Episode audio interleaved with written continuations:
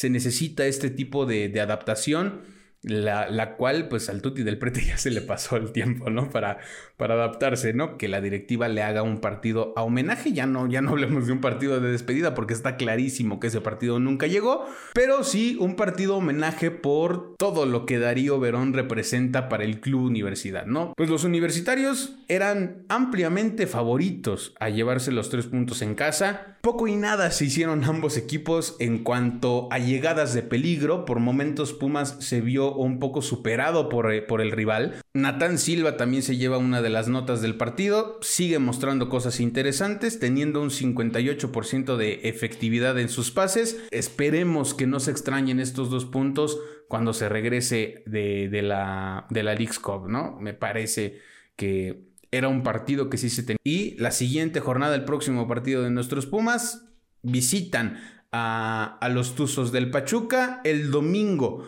16 de julio a las 7 de la noche. Es el partido que cierra la jornada 3, es el partido que cierra esta primera etapa de la Liga MX en esta apertura 2023. Les hablo desde el Pebetero, un podcast donde platicaremos acerca del análisis de partidos, jugadores, historia, fichajes y actualizaciones de los Pumas de la UNAM. Comenzamos.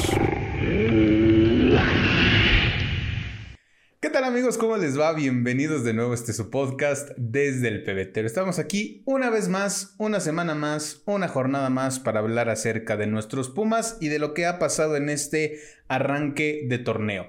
No es como lo esperábamos, pero pues por lo menos no nos fuimos con una derrota esta, esta semana, esta jornada. Empezando el fin de semana, el pasado viernes 7 de julio, se hizo la presentación oficial de los refuerzos de Pumas ante los medios, encabezada esta conferencia de prensa, por supuesto, por el doctor Mejía Barón, por el ingeniero Polo Silva y por el director técnico Antonio el Turco Mohamed.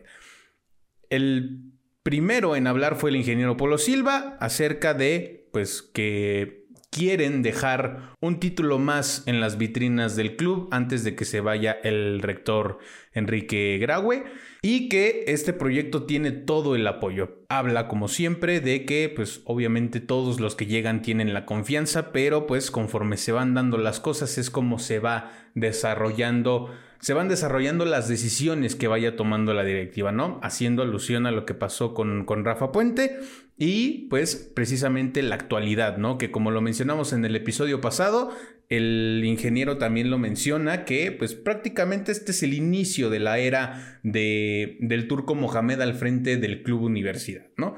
El doctor Mejía Barón también habló, cosa, cosa extraña, muy pocas veces habla durante las conferencias de prensa y esta vez su semblante, sus declaraciones fueron completamente diferentes a lo que fueron en aquella presentación de, de Rafa Puente. Dicho por él mismo, asumiendo que, que hizo declaraciones erróneas al haber declarado que con Rafa eh, pues solamente se, buscaba evitar la multa. Recordemos que pues Pumas estaba en problemas de, de, pagar multa por la tabla de, de, cocientes, terminar en esos últimos tres lugares que pagan eh, unos cuantos milloncitos a la liga por el problema de que no hay descenso ni ascenso, entonces se paga, se paga esta famosísima multa y pues eso fue precisamente lo que declaró el, doctor Mejía ¿no? ¿no? ¿no? lo estamos inventando, no lo estamos, este, no estamos poniendo palabras en su boca, eso fue lo que, lo que él dijo, llega para evitar la multa y si se puede, calificar, ¿no? Entonces, esta vez declara que fue un error y que se siente muy confiado acerca de, pues, de todo lo que está armando eh, el turco Mohamed. Habla de que le tienen mucha confianza al mismo, al mismo turco, que están contentos. El grupo eh, se, ve, se ve bien, se, se, habla de que es un grupo unido, es un grupo donde todos se llevan bien con todos, no hay ningún problema eh, dentro del vestidor, lo cual me parece importantísimo en la actualidad de, de Pumas. Ahora, como les menciono, confía en que el equipo está para grandes cosas y la multa es lo último que, le preocupa, ¿no? Como les menciono, se presentaron de manera oficial los refuerzos Gil Alcalá, Robert Ergas, Nathan Silva, Lisandro Magallán y Gabriel El Toro Fernández. Cinco refuerzos para Pumas en este torneo. Gabriel El Toro Fernández se decide por usar el número 19 en el jersey. Me parece que es el mismo número que tenía en, en Bravos de Juárez. En la misma conferencia de prensa habló Antonio Mohamed que fue cuestionado por el caso de Sebastián Sosa, que si recordarán, si estuvieron atentos a las redes sociales de cualquier página, de cualquier eh, periodista que sigue a, a los Pumas, pues recordemos que Sebastián Sosa fue el sacrificado, por así decirlo, para que se pudiera registrar al Toro Fernández. Eh, fue dado de baja de los registros de Pumas en la Liga MX, mencionó que ya se había hablado con anterioridad eh, este tema con el, con el portero, eh, el arquero uruguayo estuvo de acuerdo, entendió que casi no iba a tener muchas oportunidades de jugar, de ver minutos, de, tener actividad, de tener continuidad en esta nueva era del turco Mohamed, ya que como lo hemos mencionado aquí, se ha mencionado también en muchísimos lados, Tony quería porteros mexicanos para, para Pumas, ¿no? Y cree que con Gil y con Julio el puesto está muy, muy bien cubierto. Faltará ver quién es el que suba como, como tercer portero. Tal vez puede ser Miguel de Paul, que este, es el, era el portero de Tabasco, a no ser que ya nos diga eh, en Pumas, déjenme en los comentarios si estoy en un, en un error, pero seguramente será un chico de cantera el que esté ahí en ese, en ese puesto, a menos que decidan traer a alguien más, que la verdad me parecería completamente innecesario. Eh, creo que Julio hasta el momento lo ha hecho bien. Gil eh, en ciertos momentos tendrá que aparecer eventualmente. Como lo mencionamos en el episodio anterior, tal vez en la League's Cup eh, se se dé una rotación en cuanto al equipo para mantener la forma física, para no desgastar a los jugadores allá en Estados Unidos y tener que regresar a reanudar la liga. Entonces habrá que esperar a ver qué es lo que decide el turco Mohamed y el cuerpo técnico para, pues, que esta competencia sea sana, que los dos este, porteros se mantengan en buena forma para que cuando le toque a alguno responda de una de, la mejor manera, ¿no? También dijo que era importante eh, dejar una alegría en, el, en este partido que, que, se iba a disputar que era, pues que sería el único que se iba a jugar en casa antes de partir a Estados Unidos para jugar la League's Cup. Y fue contundente al mencionar que Nicolás ya sabe el sentir de todos. No sabemos si por todos se refiera a directiva, cuerpo técnico y jugadores o solamente se refiera a directiva y cuerpo técnico, que son los que hablan normalmente con los jugadores al momento de negociar salida, negociar el préstamo con otro equipo, todo este tipo de cuestiones. No sabemos a, ciencia cierta a qué se refiere con ese todos, ¿no? Eh, el jugador ya sabe que no entra en planes, el jugador ya sabe que pues tiene ofertas en otros lados. Eh, también mencionó que tiene, pues es un jugador joven que tiene talento y que seguramente encontrará lugar en otro, en otro equipo sin ningún problema, ¿no? Como ya se ha dicho en redes, ha rechazado ofertas de Sudamérica, de Argentina principalmente y también de la MLS en Estados Unidos. El problema es ese, que tanto Nico como el representante no han querido negociar el salario tan alto que Pumas le paga a Nicolás Freire. Creo que es ya cayó en una necedad por parte del jugador, lo hemos mencionado también en redes muchísimo. El hecho de no querer negociar su sueldo con otro equipo, por ahí decían que Independiente se ofrecía a pagar el 50% de su salario, no sabemos si esa información sea cierta, pero pues ya recae en una necedad porque el cuerpo técnico ya te avisó que no entras en planes, que no vas a tener minutos a menos que suceda una desgracia eh, con, con, los tres o los cuatro centrales que ya tiene Pumas, Lisandro, Natán, el Palermo y Ricardo Galindo. Ricardo Galindo que al parecer sí entra en planes. Pero, eh, pues me parece que la titularidad de la, de la central se dividirá entre estos tres jugadores, ¿no? Natán, Lisandro y el Palermo. El hecho de seguir en Pumas, de, de querer seguir en Pumas, ante, pues creo que es sabedor de que la afición no está nada contenta y nada cómoda con su presencia.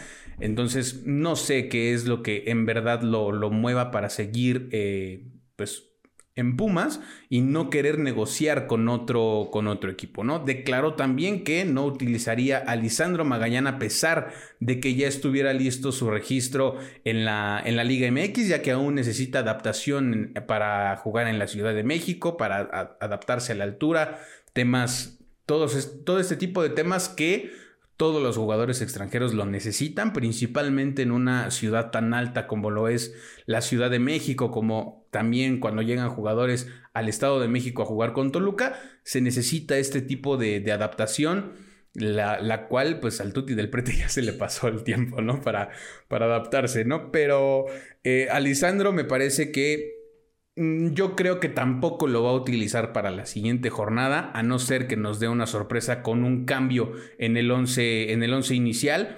Pero me parece que le, dará un poco más de tiempo y lo, tal vez utilizarlo ya en la League's Cup y este y que ya podamos ver minutos de este, de este jugador, ¿no? Eh, al momento de que se está grabando este episodio, lunes a las 10.20 de la noche, Todavía no está el registro de Lisandro. En la transmisión, eh, Rodrigo Celorio mencionó que estaban esperando únicamente el transfer para que pudiera terminar este proceso y muchas veces sabemos que esto es lo que más tarda, ¿no? Que llegue el transfer, que los jugadores hagan el trámite de la visa de trabajo, todo este tipo de, cosas, de trámites que, que todos los jugadores tienen que cumplir, los jugadores extranjeros, eh, pues es un proceso a veces bastante tardado y más si llegas tarde, entre comillas, ¿no? Recordar que Lisandro llegó prácticamente una semana antes de que iniciara el torneo, si no me equivoco. Y pues obviamente eso eh, pausaría un poco su presencia. No sé si el hecho de que el Toro Fernández ya haya sido un jugador de Liga MX haya facilitado un poco todo este proceso. Pero pues el Toro Fernández ya está registrado, como les menciono. Decidió usar el número 19 en su, en su jersey. Por ahí estaban libres algunos, algunos otros números, pero como les repito, me parece que es el que utilizaba en, este, en Bravos de Juárez y decidió quedarse con ese mismo dorsal. Es el único Lisandro Magallán el que falta por, por, registrar. Los demás ya, ya cuentan con su registro, ya están a disposición del técnico. El Toro Fernández ya estaba registrado desde el viernes, como les menciono. Viernes o sábado ya estaba listo para ser utilizado por el turco.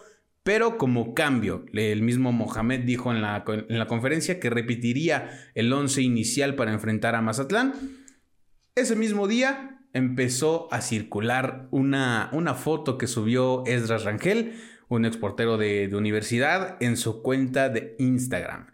Con una visita muy especial en, Cantera, eh, Darío Verón visitó al club de, sus amores, estuvo presente en los entrenamientos, probablemente del primer equipo, de las inferiores, etcétera, etcétera, ya que la foto que, que subió Esdras Rangel pues se le ve a, Darío Verón con la indumentaria de Pumas, con, la, con las playeras y con la playera y el short de entrenamiento de su hermano Aristides Verón, que recordemos que es el preparador físico del primer equipo, ¿no? Ojalá algún día eh, podamos ver que, la directiva le haga un partido a homenaje. Ya no, ya no hablemos de un partido de despedida porque está clarísimo que ese partido nunca llegó. Pero sí un partido homenaje por todo lo que Darío Verón representa para el club universidad, ¿no? Más de 15 años en el club, rechazando ofertas.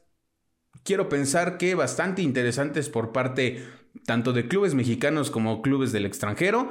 Y pues el hecho de que saliera por la puerta de atrás es algo que tiene muy dolida la afición todavía y seguramente al jugador, al exjugador también, ¿no? Entonces, y como lo hemos mencionado, como lo mencionamos en el episodio anterior, pues los jugadores que han utilizado su dorsal, como Luis Quintana y el Cuba Sánchez, y el gafete de capitán después de él, pues les ha quedado grande esta, esta responsabilidad. Ah, muchas veces se ha hablado en redes sociales de la maldición del gafete de capitán en Pumas que el torneo que lo usan, al siguiente torneo se van del equipo, entonces, pues este torneo el capitán es Adrián Aldrete, entonces habrá que esperar a que termine este torneo a ver si se cumple una vez más la, maldición del gafete de, capitán en, en universidad, ¿no?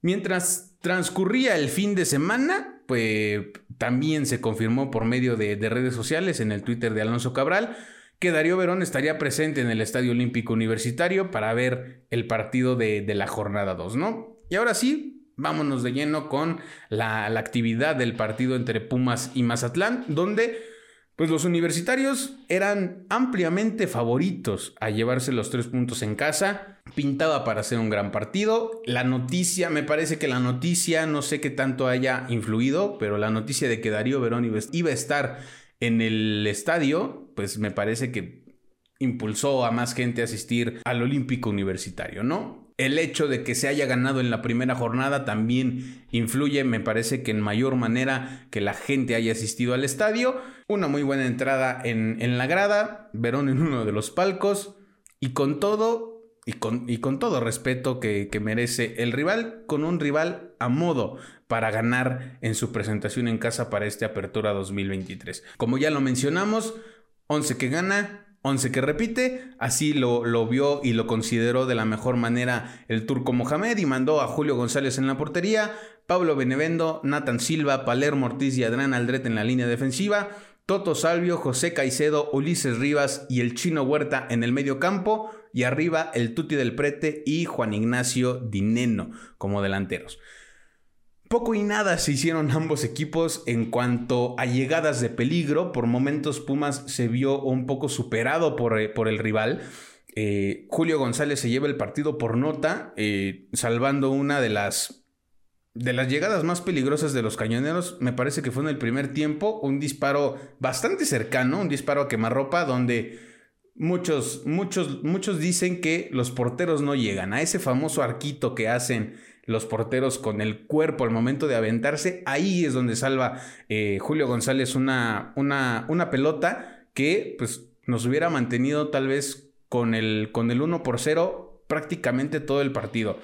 Natán Silva también se lleva una de las notas del partido, sigue mostrando cosas interesantes, teniendo un 58% de efectividad en sus pases, ganó 8 duelos y tuvo 9 recuperaciones. Lo único malo, entre comillas, lo único que me gustaría agregar eh, en cuanto a la crítica de este jugador es que se precipita mucho al momento de anticipar a sus rivales. Me parece que en este partido sí le perdonaron la tarjeta amarilla, ya que, como les menciono, intenta, y va a sonar muy romántico, pero un, estilo, un estilo parecido al que, con el que jugaba Darío Verón de intentar anticipar a los rivales y meter la pierna por en medio meter una de sus piernas por en medio de las piernas del rival para ganarles el balón o una cuestión parecida para que, para que entiendan un poco el, estilo de juego que está tratando de, de desarrollar Natán. Pero al momento me parece que no mide bien la distancia entre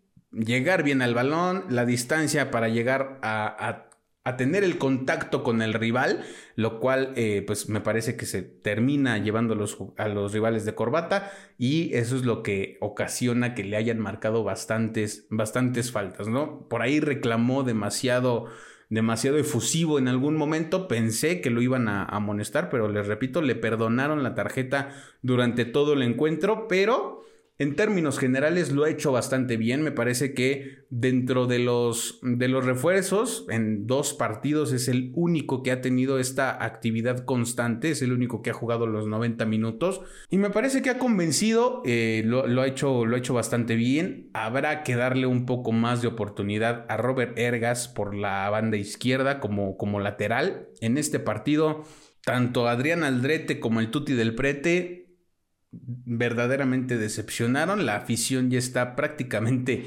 harta de estos dos jugadores, ya que en este torneo los laterales no han subido hacia el ataque, no han sido para nada ofensivos, no han sido una variante más al momento de atacar. No sé si sea una... Eh, una decisión, una indicación técnica, una orden del turco Mohamed de que los laterales ya no suban, como normalmente estábamos acostumbrados a, verlo con, principalmente con Alan Mozo, ¿no? Que prácticamente le valía y se iba por toda la banda a meter centros, que era uno de sus, de sus fuertes, ¿no? Entonces, me parece, quiero pensar que sí es una orden directa de, del turco Mohamed de, no, de que ellos no vayan hacia el ataque y pues eso también reduce un poco la, posibilidad de tener pues estas variantes que les menciono, ¿no? Al momento de ser ofensivos. Eh, con, con, tu rival, ¿no? Creo que José Luis Caicedo también se está consolidando en esa media cancha de Pumas. Cosa contraria a Ulises Rivas, que en lo personal no me gustó su desempeño en este, en este partido. En el partido anterior tuvo cosas interesantes, el gol le dio ciertos puntos extra, eh, al igual que como, como ya lo mencioné, el Tuti del Prete y Adrián Aldrete, que como ya lo mencioné hace rato, el Tuti todavía no, pues no termina por adaptarse, no termina por agarrar un modo de juego, no termina por encontrarse en la cancha. Por ciertos momentos se pone a la misma altura que Juan Ignacio Dineno, haciendo la función de un segundo delantero. En otros momentos del partido, prácticamente al inicio, se pone detrás de Juan Ignacio eh, como, como media punta, que es de alguna forma su posición natural. Él desde que llegó lo dijo. Que no le gusta meter goles, sino ayudar a que sus compañeros los metan, asistiendo y repartiendo el juego hacia las bandas, etcétera, etcétera, pero ni siquiera ha podido demostrar eso, ¿no? Entonces, me parece que ahí la afición ya está eh, un poco desesperada por el hecho de que nada más no puede reaccionar este jugador, ¿no? Cosa que hasta cierto punto sí es triste al, momento de que también es desesperante porque pues puedes utilizar otras variantes, ¿no? Puedes meter a Jorge Rubalcaba por la banda y al chino Huerta tal vez a la misma altura que, que el comandante Dineno o igual de media punta para tratar de tener un poco más variantes en ese, en ese sentido, ¿no? Por ahí puedes echar mano de muchas de muchas otras opciones y tratar de, pues, no sé, como que darle un, un, este, una prevención de, si no te pones las pilas, te voy a cambiar porque tengo otras opciones que tal vez me pueden funcionar, ¿no? Me gustaría ver a Monroy en lugar de Aldrete, este torneo no ha tenido minutos eh, Monroy eh, no es su posición natural. Recordemos que eh, Rafa Puente lo utilizó durante los últimos partidos como lateral por izquierda. Durante los primeros encuentros no se hallaba en esa posición, pero posteriormente, recordar que en el partido en contra de, del América, si no me equivoco, tuvo un excelente partido junto con Pablo Benevendo. Y me parece que ahí es donde había ya una decisión tomada, creo yo, ¿no? Por lo menos es lo que convenció a, la, a, la, a gran parte de la, de la, afición. El hecho de ver a Pablo Benevendo con, con este buen nivel de juego que venía mostrando durante los últimos partidos. Por, por, banda como lateral por derecha y a Pablo Pablo Monroy como lateral por izquierda cuando ya empezó a agarrar un poco la onda de cómo se jugaba por, por izquierda, ¿no? Podría, podría ser una variante más en lugar de, de, Aldrete, a Trigos en lugar de Rivas y al Toro Fernández en lugar del Tuti. El Toro entró de cambio en este partido para eh, sustituir a Eduardo el Toto Salvio. Entraron Santiago Trigos, el Toro Fernández y Robert Ergas y salieron el Tuti del Prete, el Toto Salvio y Adrián Aldrete. tuvo 20 minutos para mostrarse, pero como les repito, no hubo tantas variantes hacia el ataque y creo que sí afectó un poco que saliera el Toto Salvio, eh, ya que era el jugador que más estaba intentando tal vez, al igual que, que el chino Huerta, ¿no? Eh, me parece que se perdió un poco la intención de ir hacia el ataque con estos, eh, saliendo el Toto Salvio, pero me parece que el Toro Fernández tiene algunas cosas por mostrar. Entró con, con buenas intenciones, se le ve buena forma física. Por ahí leía un tweet que tiene una forma física parecida a Nicolás Castillo, pero con un poco más de, velocidad, de estabilidad y de todo ese tipo de cosas, ¿no? Eh, a mí me, convenció lo poco que pudo, que pudo mostrar. Como les repito, se ve que es un jugador rápido, se ve que es un jugador fuerte, se ve que es un jugador con habilidad. Creo que eh, para el siguiente partido podría utilizarlo como una, como una variante más eh, para acompañar a Juan Ignacio Dineno. Pero a ver, habrá que, habrá que esperar a ver qué, qué es lo que manda el turco a la cancha del huracán, ¿no? Las llegadas más peligrosas de Pumas fueron un cabezazo de Dineno que ataja muy bien Hugo González y otra que casi es un autogol por parte de, de Vidrio después de un centro bastante flojo por parte del Toto Salvio por derecha, me parece que si el Toto hubiera metido ese centro raso y fuerte, al momento de que el defensa de Mazatlán lo hubiera intentado interceptar, si hubiera entrado a gol. Porque si el defensa de Mazatlán hubiera dejado pasar el balón, ya estaba Juan Ignacio Dineno ahí para, para rematar. Al momento de querer rechazar este balón que parecía en el, en el, papel parecía bastante fácil de, rechazar, lo hace de mala manera y le sale eh, un tiro al arco. Desgraciadamente para la causa auriazul, el balón salió justo a la ubicación de, su arquero, de Hugo González. Hay mucho que, mejorar para el próximo partido.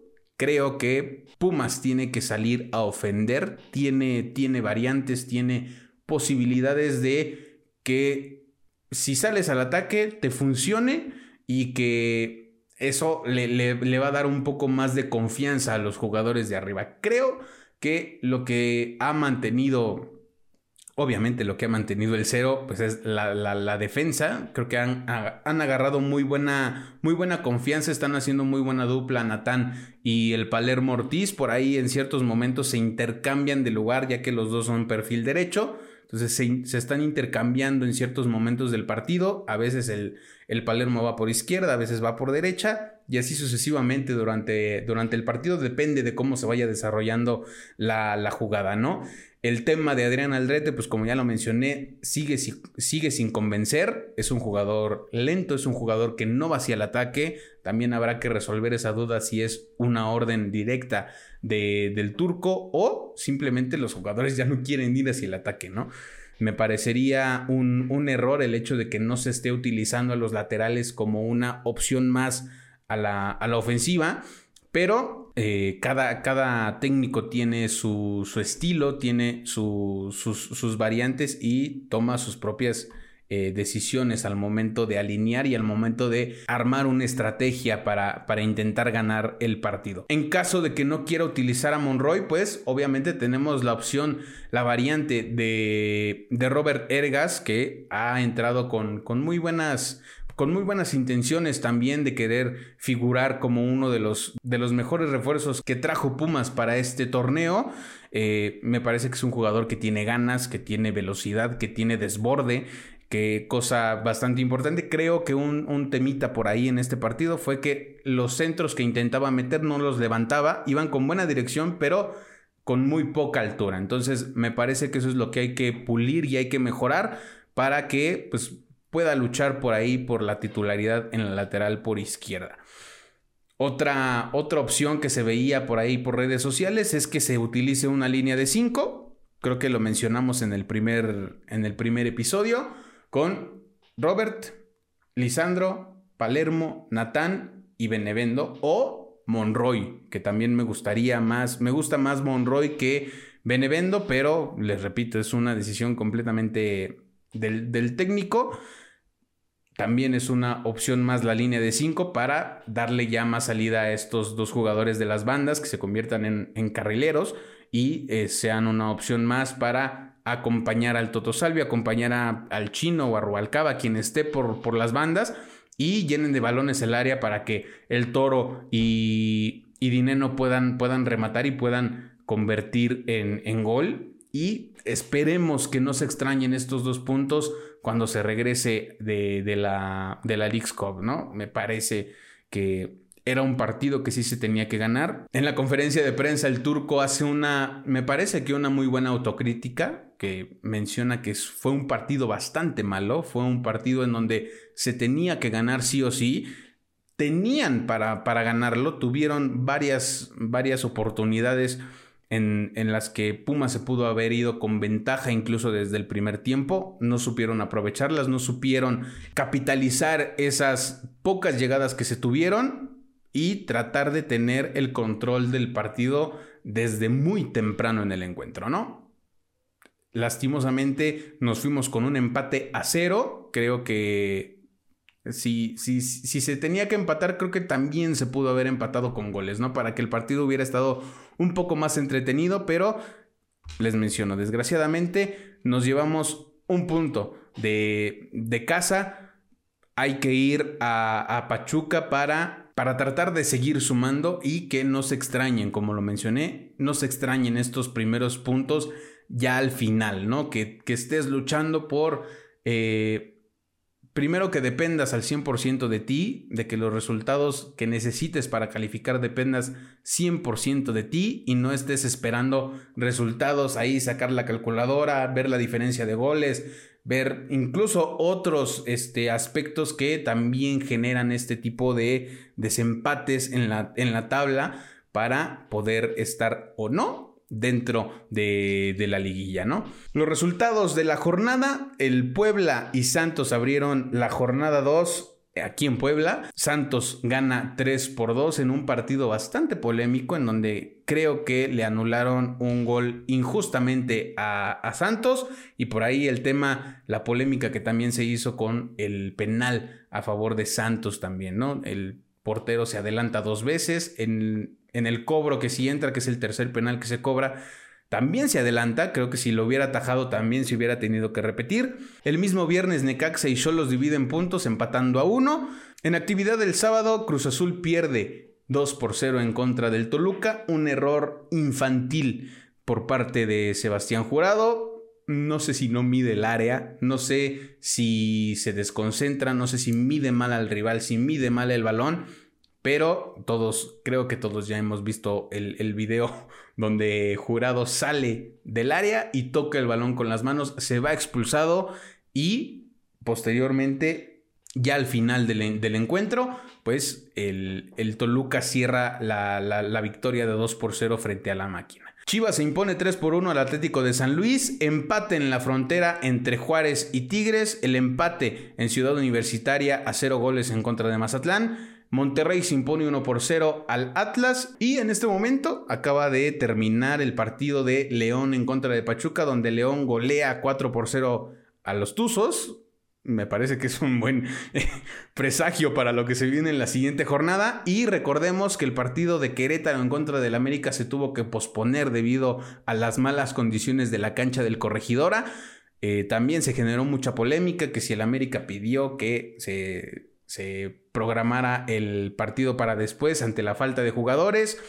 Ya salió Santiago Baños a declarar que ellos propusieron que se jugara en el Estadio Azteca, pero pues la, la, la, directiva del, de la Liga MX, los, los directivos de la Liga MX decidieron suspender el partido, bueno, que no se jugara, reprogramar el partido, todavía no hay una fecha eh, definida. Y la siguiente jornada, el próximo partido de nuestros Pumas, visitan a, los Tuzos del Pachuca el domingo 16 de julio a las 7 de la noche. Es el partido que cierra la jornada 3, es el partido que cierra esta primera etapa de la Liga MX en esta apertura 2023 para que todos los equipos se vayan a Estados Unidos a jugar la League's Cup. Así que, pues, ojalá que Pumas pueda sacar un triunfo de del Hidalgo. Me parece que es, un, es una cancha que se le da muy bien a Pumas. Normalmente Pumas es local en el, en el Huracán, como normalmente lo es en cada estadio que, que visita Pumas. Pero me parece que es una cancha que se le facilita y creo que es un partido que va a estar interesante debido al resultado que acaba de sacar el Pachuca me parece que se va a poner bastante bueno el, encuentro, ¿no? Al momento Chivas es líder general, dos jornadas, todo tranquilo. Sigue, eh, le sigue Toluca y Pumas con cuatro unidades. Pumas se encuentra en tercer lugar general hasta el momento. Hay que tratar de mantenerse dentro de estos primeros, de estos primeros cuatro para que no haya ningún problema, por lo menos se acceda de manera fácil a la, fase final. Creo que va a ser bastante importante y también, como lo mencioné en el episodio anterior, Pumas tiene para mantenerse en estos primeros lugares. Si se opta por las, las estrategias correctas, los parados tácticos correctos, el hecho de que sean más ofensivos, yo insisto mucho en que Pumas tiene que ser mucho más ofensivo para tener esa facilidad y tener ese control del encuentro. Creo que Pumas en los últimos torneos tiene que ser, tiene que ser ofensivo, tiene que llevar la ventaja en el marcador para que puedan controlar eh, esa, esa ventaja. Si Puma se deja atacar, si Puma se deja llegar al momento de querer cuidar un empate, por lo regular nos dan la vuelta en el marcador y eso es algo que no nos podemos permitir ya. Pumas necesita ser protagonista, Pumas necesita victorias, Pumas necesita calificar a la liguilla de forma directa si es que esto es posible como lo repito, creo que Pumas está para eso, creo que Pumas está para cosas grandes en este torneo. Falta también ver a los demás refuerzos, creo que también es algo importante ya que la base de estos dos últimos partidos han sido jugadores que ya conocemos y que ya vimos el torneo anterior. Entonces, creo que hay que darle ese, ese fuelle a los, a los a los refuerzos y que demuestren, como lo hemos dicho muchas veces aquí, ¿no? Que demuestren por qué están en Pumas y que demuestren por qué se les trajo al Club Universidad. Entonces, creo que podemos dejar aquí el episodio de esta semana, de esta jornada. Como les repito, muy poco por parte de Pumas y de Mazatlán al momento de, atacar, de ser ofensivos, de, de hacerse daño. Por ahí también hubo un penal que se marcó a favor de, de Mazatlán. Afortunadamente lo revisa el VAR y se echa para atrás la decisión. Si no, me parece que se hubiera armado ahí un, un trabuco impresionante en, en contra del árbitro, ¿no? Síganos en redes sociales, en Instagram, Twitter y TikTok como desde el pebetero, así seguidito. Aquí van a aparecer las redes. El, el, episodio pasado creo que no las puse, pero aquí van a aparecer todas las redes en Facebook, Spotify, Google Podcast y YouTube como desde el pebetero también.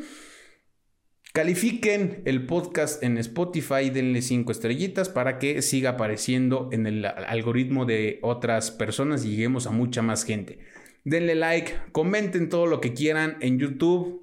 ¿Qué les pareció la alineación? ¿Qué les parecen los refuerzos hasta el momento? ¿Qué alineación les gustaría ver? Si quieren línea de 5, si se mantienen con línea de 4, pero con qué jugadores mandarían a la cancha de, del Hidalgo para la próxima jornada. ¿Cuál sería su alineación para la próxima jornada?